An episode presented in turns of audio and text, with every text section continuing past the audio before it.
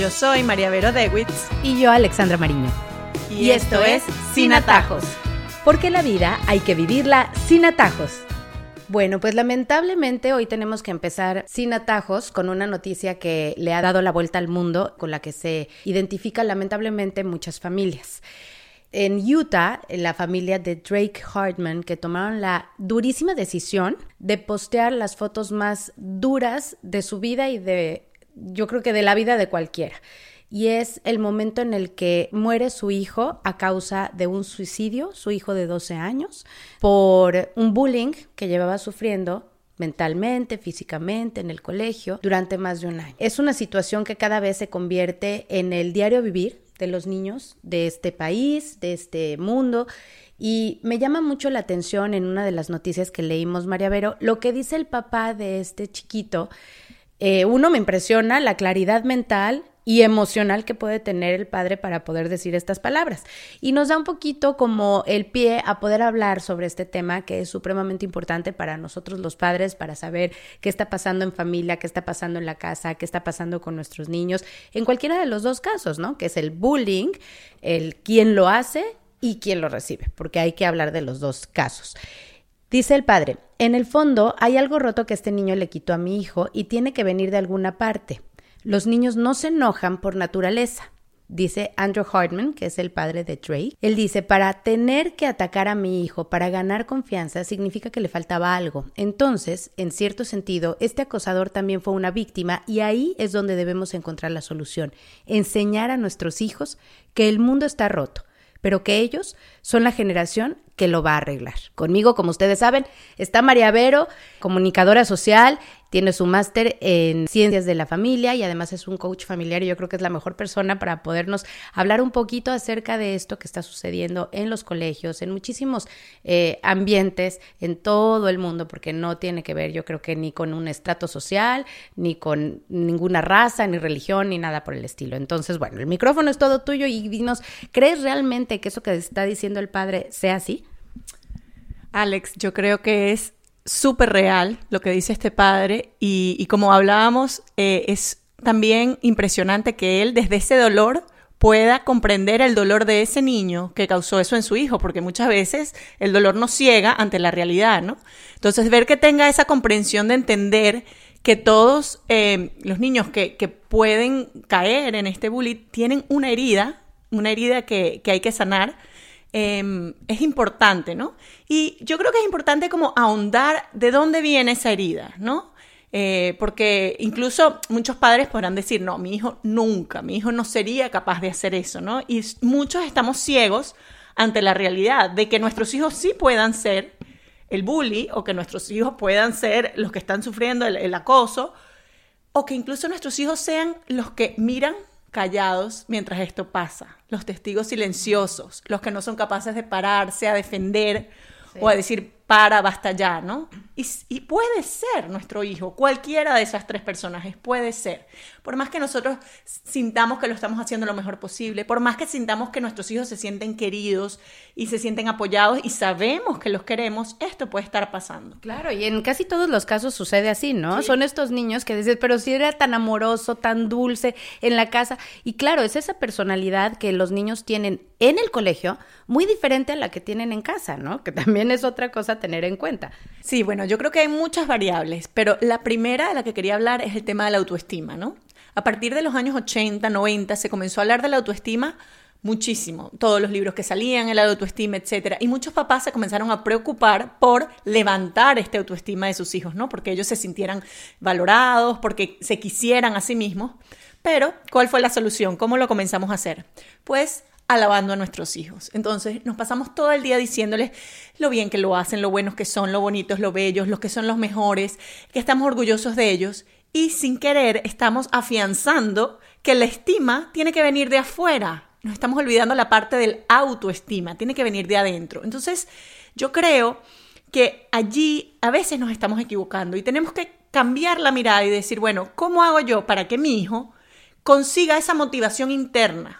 Para que se quiera a sí mismo, no por lo que yo le digo, no, sino porque él siente que él tiene un valor, que lo que hace tiene un valor. Entonces, por ejemplo, hacer que termine las cosas que empieza y que se sienta orgulloso de haberlo terminado. No, no salvarlos en el camino, no, no ven, yo te ayudo porque lo hacemos mejor. No, dejarlo que él lo haga solo y que sienta la satisfacción de haber cumplido con un objetivo que se puso. Allí se consigue la autoestima. Y qué difícil es, ¿no? Porque nosotras como mamás estamos muy acostumbradas a hacer absolutamente todo y que las decisiones recaigan en nosotros, en decirles qué hacer, cómo hacerlo, cuándo hacerlo, todo, ¿no? Y yo creo que, fíjate, este niñito, y yo creo que es el caso que se ve muy seguido en los casos extremos de suicidio, tenía 12 años y es una edad en la que los papás debemos aprender a soltar. Totalmente, a soltar porque ya están creciendo y eso y eso es la importancia de educar en libertad, que otro día si quieres hacemos otro episodio de educar en libertad que es espectacular, es aprender poco a poco a ir dejándolos tomar sus propias decisiones para ir configurando lo que es la brújula de su vida, ¿no? Y, y que ellos sean los que tomen las decisiones y luego vivir con las consecuencias de esas decisiones, porque también lo que podemos hacer es dejarlos que tomen las decisiones, pero cuando la consecuencia no nos gusta, los salvamos de esa consecuencia. Ah, no, decidió mal, pero vamos a salvarlo para que no tenga que pasar el mal rato.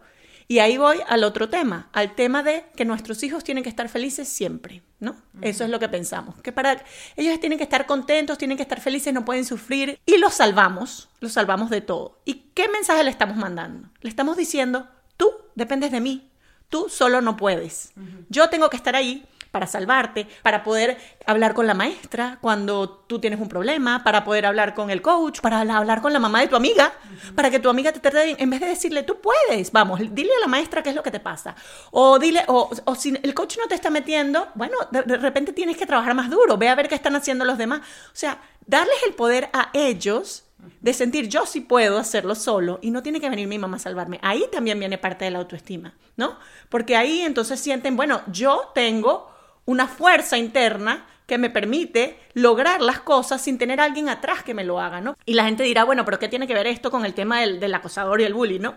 Sí tiene que ver porque al final es buscar aprobación fuera. Ese bully está molestando a un niño seguramente para ser más popular, para que los demás se rían de él y se rían con él, para conseguir un grupo. Entonces ahí hay una falla grave de sentirse importante, de sentirse valorado, de sentir que tiene un puesto en un grupo. Y normalmente eso es lo que hacen los acosadores. Entonces, como decíamos antes, el tema de que terminen las cosas, también el enseñarlos a hacer cosas por los demás. Y que faltan muchísimas partes, yo, yo creo que en muchas familias, el servicio social es una parte clave de la familia como unidad y de la comunidad como un todo.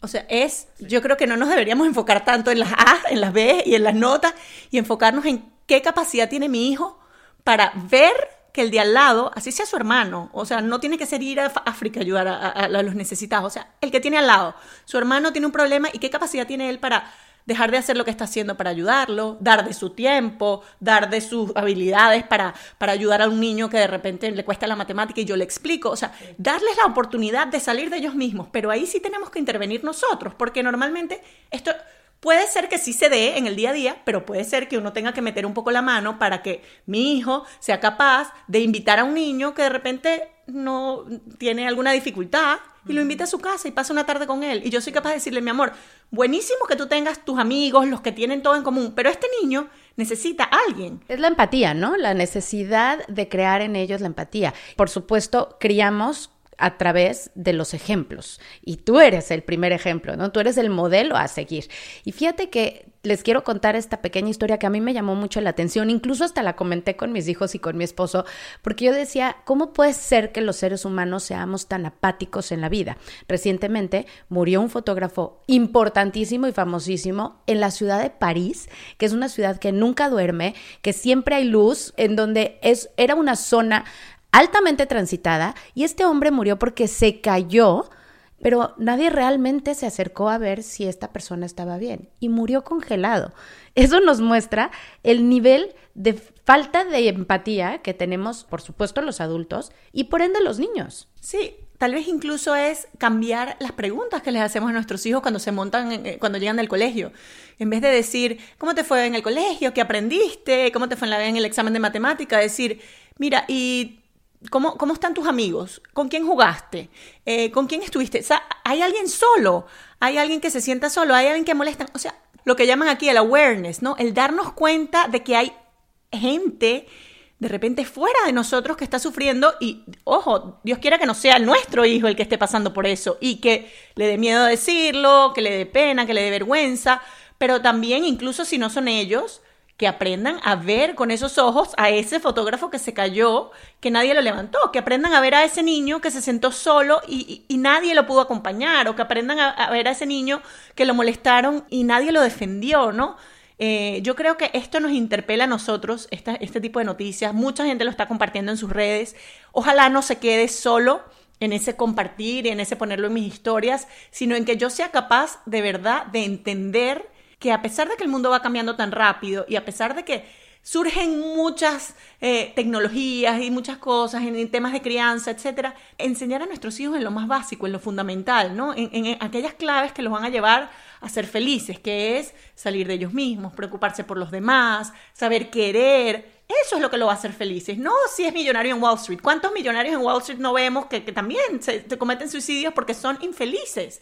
Porque el éxito profesional, el éxito eh, económico no da la felicidad, no la da. Entonces, enfocarnos en qué le va a dar la felicidad a mi hijo, ¿no? Es, es estar en el salón de los niños más aventajados, es conseguir la beca a la universidad que siempre ha querido, o es encontrar lo propio. Otro tema de la autoestima, que volvemos otra vez al loop, otro tema de la autoestima encontrar lo que les es propio. Una vez yo oí a alguien que decía, mi hijo es bueno en arte y malo en matemáticas. Le voy a buscar un profesor de matemáticas. No, búscale un profesor de arte. Explótale lo que es bueno, porque eso es lo que le va a subir la autoestima, decir, esto es lo mío, esto es lo que me encanta, esto es lo que, lo que quiero hacer. Y eso es lo que le sube la autoestima. No le explotes las partes, bueno, obviamente vamos a ayudarlo en lo que no es tan bueno, pero, pero vamos a poner el foco en aquello que le encanta, que le gusta, que, que hace bien, que le nace. Eso es lo que tenemos que enfocar. Entonces vemos que es un tema de autoestima tanto para el abusador como para el abusado. Y nos queda claro, es algo que definitivamente hay que trabajar como padres dentro de la familia para no tener ninguno de los dos casos, ¿no? Que es lo que no queremos. Pero ahora, eh, lamentablemente, por más que nosotros hagamos nuestro trabajo, creamos que nuestros hijos tienen como esa capacidad emocional para poder eh, soportar ciertas situaciones en los lugares donde no vamos a estar con ellos, porque finalmente podemos decirles muchas cosas, pero hay espacios en los que ellos están solos y tienen que reaccionar solos, así de simple. ¿Cuáles son esas señales las que también tenemos que estar alerta para evitar justamente y empezar a entender qué está sucediendo en la vida de nuestros pequeñitos? Mira, yo creo que sí hay señales, pero el problema es que están escondidas. Están escondidas por algo que entró en nuestras vidas y no hemos sabido manejar. Están escondidas por un aparato, por una pantalla que está puesta siempre frente a nuestros ojos y frente a los, los, ojos de nuestros hijos. Yo el otro día, en una charla que estábamos hablando de los adolescentes, decíamos, bueno, antes cuando un amigo nos quería llamar a la casa, tenía que marcar, tenía que decir aló, eh, familia, lo que sea, puedo hablar con... y mi mamá sabía, y mi papá sabía, y mi hermano sabía quién me estaba llamando, con quién estaba hablando. Hoy en día, pregúntate tú si uno sabe con quién hablan nuestros hijos por el teléfono. No tenemos ni idea, no tenemos ni idea, porque ellos están con los ojos en su pantalla y nosotros con los ojos en nuestra pantalla y no saben. Entonces, señales que antes podían ser más evidentes, porque, por, por ejemplo, que el niño pierda interés por algo que normalmente le interesaba. O sea, si tu hijo le encantaba el fútbol, le encantaba el arte, le encantaba la música y de repente pierde interés, pues ahí hay una señal de que algo está pasando. ¿Qué pasa? Que cuando todos los intereses son en el teléfono, eh, porque lo que hace el niño es oír música en el teléfono, ver YouTube en el teléfono, hablar con los amigos en el teléfono. No podemos ver ese cambio en, el, los intereses, ¿no? Puede ser que lo que esté sea sufriendo con la pantalla, porque puede ser que lo que esté sea leyendo insultos que le hacen, que le están haciendo el, el cyberbullying y no lo sabemos. Entonces, esa falta de interés, falta, por ejemplo, de apetito, cambios en los hábitos de sueño, nuevamente enmascarados por el teléfono, porque no sabemos a qué hora se están acostando nuestros hijos, porque les dejamos el teléfono en la noche y no sabemos hasta qué hora lo usan, etc. Todas estas señales de alarma que antes era más fácil ver, hoy en día están un poco más cubiertas. Entonces yo sí creo que pasa por un tema de eh, alejar la mirada de nuestras pantallas y hacer que nuestros hijos tengan un poco más de control en el uso. Yo no digo, yo no soy eh, de las que aboga porque no tengan teléfono ni nada. Yo creo que nuestros hijos son nativos digitales y hay que enseñarlos a usar la tecnología bien. Pero sí creo que no puede ser que estén en el auto en el autobús, eh, caminando, viendo el teléfono, en la mesa, viendo el teléfono. No, tiene que haber momentos de conversación, tiene que haber momentos de silencio, tiene que haber momentos de encuentro, tiene que haber momentos en la noche para que duerman, tiene que dormir sin el teléfono porque, porque bueno, porque tiene efectos. Y además, estos momentos en que los vamos a ver sin el teléfono, pues vamos a ver si hay estos cambios de conducta o estos cambios de actitud que nos pueden señalar una alarma. Pero si estamos todos con el teléfono, no los vamos a ver. Además que creo yo que también terminan los padres, terminamos cubriéndonos un poco por las mismas aplicaciones que son creadas para los padres, ¿no? Entonces yo les pongo todas esas de que, ay, a mí me avisa, no, no, yo estoy tranquila porque es que a mí, yo sí le bajé, yo sí compré el tal que me ayudó, ¿no? Y a la mera hora se te olvidó que tienes que hablar con tu hijo, que tienes que contarle, oye, ¿y, ¿y, qué estás, a quién sigues en Instagram? A raíz de la tecnología y de las aplicaciones y qué está de moda y tratar tú de tener esas conversaciones, me parece que son importantes. Sí, sí, sí, tal cual. O sea, ningún filtro, ningún filtro sustituye un padre, porque además te voy a decir que los niños son mucho más inteligentes que nosotros y saben volarse todos esos filtros y, conseguir la contraseña. O sea, que esa, esa pantalla de decir, ah, no, yo estoy cubierta, no. O sea, tiene que haber, como tú dices, mucho tiempo de conexión. Conexión con nuestros hijos. Hay una autora que se llama Amy McCready en un libro de, que se llama The Mimi Me Epidemic, que a mí me encanta, que dice que los niños necesitan llenar el tanque emocional. Los niños y los adultos, todos necesitamos llenar el tanque emocional. El tanque emocional que se llena ella dice, con 10 minutos al día de tiempo de entrega total. ¿Qué quiere decir esto? Sin hermanos, sin amigos, sin eh, interrupciones. 10 minutos de tú con tu hijo solos haciendo algo que una. Puede ser que te enseñe la música que le gusta, que a ti te parece espantosa, pero es la música que le gusta. Y decir, bueno, ajá, ¿y cómo se llama este artista? Y ponme otra canción, etcétera. Un tiempo de conexión en donde él pueda llenar su tanque emocional. O puede ser con mi hija pintarnos las uñas, o puede ser cocinar unos cupcakes, o puede ser salir a trotar. No sé, cualquier cosa que nos una, que genere esa conexión y que en esos 10 minutos al día son suficientes para que el niño llene su tanque emocional. Entonces, bueno, claro, yo que tengo cinco hijos, a mí te faltan horas. Pero bueno, sí es posible. Tú que tienes cinco hijos y tratas de hacerlo y lo, y lo has logrado, porque conozco personalmente a tus hijos, creo que todos podemos hacerlo y es muy importante porque se nos olvida. En el en el corre corre del día se nos olvida realmente lo que es importante y nosotras podemos hablar los 20 minutos que llevamos hablando del tema pues no va a suceder si no hay realmente un interés por parte de los padres también de detectar de saber de estar en conexión de, de mantenernos por más difícil que sea las edades de cada uno de nuestros hijos mantenernos en esa comunicación constante. Es lo más importante. Así como es para un matrimonio igual es para hijos y padres. Entonces, en resumen, les vamos a, decir un poco lo que hablamos el día de hoy respecto al bullying, al abusado, al abusador, a quienes son testigos que creen que no hacen parte de ese círculo vicioso. Bueno, sí, también es importante porque ellos hacen una gran diferencia. O es alabando al quien hace el bullying o es afectando por su silencio y por su omisión a quien lo sufre. Entonces, crear en ellos esa autoestima, tener mucha comunicación con ellos, estar muy pendientes de sus signos, sobre todo escondidos a través de las nuevas tecnologías y de los cambios en sus comportamientos. Y yo creo que otra parte súper importante es la parte de la inteligencia emocional, que se ha hablado muchísimo. ¿Qué es la inteligencia emocional? Es saber manejar nombrar, controlar, expresar las emociones, ¿no? Entonces, muchas veces tenemos como la sensación de que nuestros hijos no pueden estar tristes. No, no, no, no estés triste por eso, no, no, no, no llores por eso, no, no, no, no te pongas bravo. Las emociones se sienten, se sienten, y así como las sentimos nosotros, las sienten ellos. Entonces, dejar que las emociones se sientan, pero a la vez enseñarlos a nombrarlas, a saber qué hacer con ellas, a saber qué se puede hacer y qué no se puede hacer, porque decirle, tú puedes estar muy bravo, pero eso no quiere decir que le puedes pegar un libro en la cabeza a tu hermano. Entonces, ¿cómo vamos a manejar cuando te sientes muy bravo? Y ayudarlo a descubrir cuáles son esas cosas que puedo hacer cuando estoy muy bravo, cómo manejar mi tristeza, no decirle, no, no, no, es por eso no se llora. No, si quiere llorar, que llore. O sea, también quitarle como el estigma, ¿no? A las emociones malas, a las emociones negativas, que hay que sentirlas y son parte de la vida, ¿no? Y decirle, bueno, ¿cómo te ayudo? ¿Cómo te acompaño? ¿Te gusta estar solo o te gusta que yo te dé un abrazo? Y si le gusta estar solo, respetarlo. Bueno, buenísimo, voy a tu cuarto 10 minutos para que te calmes. O sea, todo ese tipo de cosas que los enseñan a manejar sus emociones, a controlar sus emociones, a nombrar sus emociones, ayudan también después en la etapa de la adolescencia y en la adultez. Cuando un adulto o un adolescente es emocionalmente inteligente y emocionalmente sano, sabe sentir sus emociones, sabe que, que hay que aceptarlas, pero a la vez sabe manejarlas y controlarlas y llevarlas eh, a un punto en donde no le afecten su vida. El problema es que cuando no los dejamos sentir esto, cuando no los dejamos sentirse triste, cuando no los dejamos enfrentarse a la rabia, al miedo, porque tratamos de que el mundo sea todo de arcoíris y de unicornios, entonces cuando llegan estas emociones no las saben manejar, no las saben controlar y sienten que el mundo se les cae, ¿no?